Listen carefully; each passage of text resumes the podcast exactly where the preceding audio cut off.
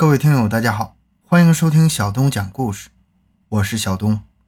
英国自然纪录片大师爱登堡的伦敦家中后园，二零一零年十月加建新房时，工人竟发现了一个陈年的头骨，就是咱们封面这个照片。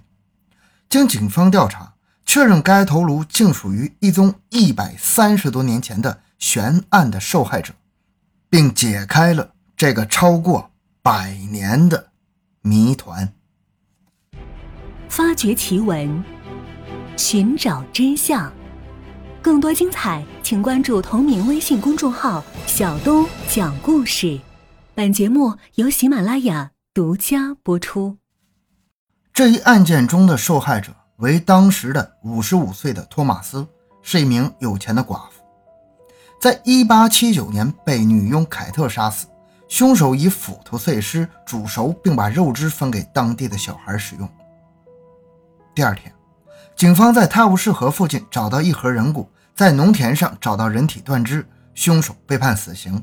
但是因为一直找不到头颅，成为伦敦人所共知的巴恩斯悬案。头骨经曝光后，调查人员详细翻查了当年的凶案记录，加上人口调查报告和放射性。碳元素测定年代，找出了有力证据，证明了死者的身份。一八四九年，凯特·韦伯斯特出生在爱尔兰境内，从小以偷盗欺诈为生。凯特曾宣称自己已婚，并育有四子，但丈夫和儿子却从未出现过。据她说，他们都已经去世了。在十五岁那年，凯特因为盗窃入狱，但这并不妨碍她后来去了利物浦。在当地的渡船上小偷小摸。十八岁那年，凯特因为盗窃获刑四年，一经出狱便去了伦敦，在普通人家当清洁工。每到离开上家之时，他便会扫光雇主的家产，然后继续行骗。一八七三年，凯特定居在伦敦海默史密斯地区的玫瑰园里，与邻里亨利和安伯特夫妇结下了良好关系。在这之后。凯特去了诺丁山，给一个大户人家守门做饭，在这里认识了一个叫做斯特朗的男人，两人同居，诞下一子。但不久之后便分道扬镳了。凯特孤身带着孩子，为谋生计，屡次犯案，过惯了锒铛入狱的日子。这期间，他的儿子一直由同为女仆的萨拉克里斯帮忙照看。1877年，凯特最后一次出狱，另谋职业。他先是锁定了泰丁顿的一户人家，但是因为嫌弃家贫，未能在那里做许久。几经辗转，凯特遇到了茱莉亚·托马斯夫人。一八七九年一月十三日，凯特来到里奇孟帕克街上，在葡萄庄园二号见到了托马斯夫人，二人一见如故，当即定下了雇佣关系。凯特在日记中写着，自己觉得很开心能为托马斯夫人工作，不过在邻居眼中看来，这个五十多岁的寡居女人有些不合群，她以自我为中心，时常出游，却不告知自己的行踪。二人的蜜月期转瞬即逝，凯特工作不认真，并且时常去酒吧消遣。托马斯没过多久便向其下了最后通牒，命凯特在二月二十八日周五这天离开自己的家。就在限期即将到来之时。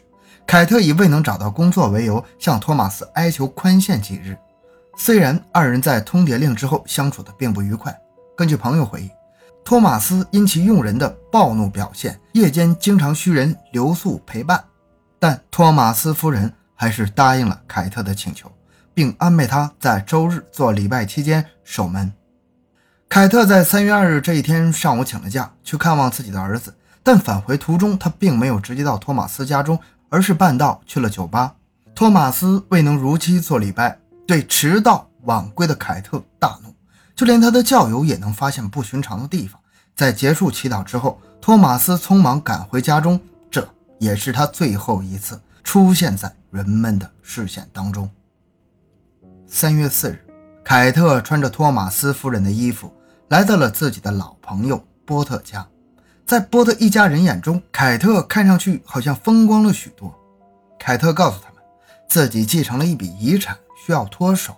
这天，凯特随身带着一个黑袋子，在离开的路上还拜托亨利波特和他的儿子罗伯特二人帮着捏了一路。但在到火车站之前，凯特借口将其扔掉了。此后，凯特还要求罗伯特跟随自己回家，共同将一个木箱扔到了附近的巴恩斯桥下。而凯特则穿着托马斯的衣服，以托马斯夫人的名义在各个场合出没，同时还张罗着卖掉这笔遗产，包括这栋房子。在凯特的压力下，亨利找来了约翰·契奇，一个酒馆老板兼杂货商。后者决定将房子连同里面的家具、旧衣服全部买下。这一切行踪引发了托马斯邻居的注意，而契奇也在旧衣服里发现了不同寻常的一封信。契奇和亨利照着寄信人的地址寻去，结果发现凯特确是个冒牌货。而当时凯特丢下那个箱子也被一个港口工人捡到，他最初以为是什么值钱的东西，不过当他们打开箱子之后，里面竟然装着新鲜的尸块。在得到多个线索之后，警方立即出动，果真在托马斯家中找到了若干可疑的对象，其中包括斧头、锯、烧焦的骨头以及弃尸木箱上的把手。此时，凯特已经逃回了爱尔兰，但当地警方轻而易举的就在他家中将其抓获。针对凯特的审判，在1879年7月2日正式开庭。由于证据不足，检方面临了重重的困难，死者的头颅并没有找到，尽管法医已经证实。所有这一时间内发现的尸块均来自同一死者，是一个五十岁的女人。辩方律师坚称死者是自然死亡，继而指称亨利波特和约翰契奇是为了谋利益，均有染指，但此二人均有不在场证明和良好的品行记录作为澄清。最终，检方传唤了关键证人，一名衣帽商，他声称。凯特早在事发前一个星期就策划了相关事件。当时，凯特告诉对方，他要继承一笔财产，来自一个已故的阿姨。在经过一小时的审议之后，陪审团宣布凯特的杀人罪名成立，被判死刑。凯特为了避免死刑，向法官宣称自己已经怀孕。不过，在女性陪审团对她进行检查之后，他们认为凯特并非怀孕，死刑可以执行。值得一提的是，在凯特行刑之前。当时的刑罚已经有了不少改进，尽管面临的是绞刑，但他接受的是改良版的行刑方法，采用长坠扯断犯人的脖子，令其当即失去意识，痛苦还是很少的。凯特的死刑被定在了七月二十九日执行。就在执行前夜，凯特说出了事实的真相。在三月二日，二人重新碰面，便开始发生争执，后来演变成了肢体冲突。不幸的事情再次发生，托马斯夫人在楼梯上被凯特失手推到了楼下。这时，也许他还活着，但心狠的凯特并没有留活口的打算，他在这里亲手掐死了托马斯夫人。为了彻底摆脱干系，凯特在慌乱中找来斧头和剃刀，将死者肢解。据凯特供述，他用切肉的锯子将死者的身体切成小块，将头和躯干、四肢。放在箱子中，随后使用美工刀切开腹腔，并将内脏煮熟烧烂，以阻止警方辨认。平复情绪之后，凯特从周一开始花了两天的时间打扫卫生，然后他就穿着托马斯夫人的衣服出了门，摇身一变成为了贵妇托马斯夫人。七月三十日，凯特被执行死刑。尽管这个结果是民心所向，凯特也在最后供述了真相。不过，托马斯夫人的头颅却从未被找到。由于装有尸块的箱子是在泰晤士河上的巴恩斯桥下被发现的，所以本案也被英国媒体称为“巴恩斯悬案”。这个名字是这么来的。二零一零年十月，几名工人在当地的葡萄酒庄园二号所在地进行翻修的时候，发现了一个破损的颅骨。经过爱丁堡大学和里士满地区验尸官的研究后，他们认为这个头颅来自1650到1880之间有被撞击导致的裂痕，同时较低的胶原含量证明它曾经被烹煮过。2011年7月，警方宣布这个颅骨的确是托马斯夫人的颅骨，并表示颅骨的主人死于头部创伤和窒息，和当年凯特的供述相同。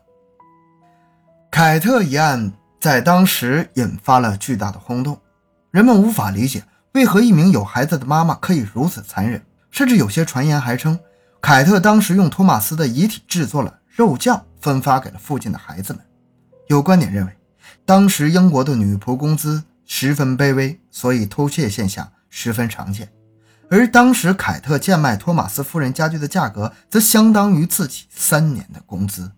此外，凯特在行凶之后，并没有直接逃跑，而是假扮托马斯夫人生活了长达两周之久。这也说明，中产阶级的生活对于从小生活在贫民窟中的凯特有着巨大的诱惑，促使他铤而走险。在一百三十多年之后，当年的悬案终于真相大白。英国警方称，这是一个传统办案手法、历史资料以及全新法医技术的完美结合。好，这个故事就讲完了。小东的个人微信号六五七六二六六，感谢大家的收听，咱们下期再见。